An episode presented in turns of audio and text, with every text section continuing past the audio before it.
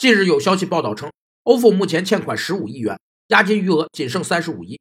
若按照 ofo 官方宣称的两亿用户每位押金九十九元，以及累计免押金近三千万人粗略计算，其挪用用户押金或许已超百亿。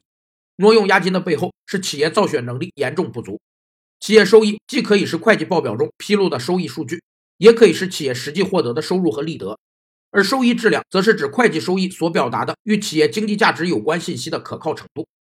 收益质量有质和量两方面的内容，质主要体现在收益的确认和计量，以及收益的确定性，也称为风险性；量主要体现在收益水平、收益稳定性和收益结构三个方面。收益结构是指企业的收益中经营收益与非经营收益的比例关系，经营收益的比重越大，说明企业的盈利能力越强，收益质量就越高。当前，滴滴扶持自己的青桔，阿里压住哈罗，坚持独立发展的 ofo 能走多远？这已成为一个问题。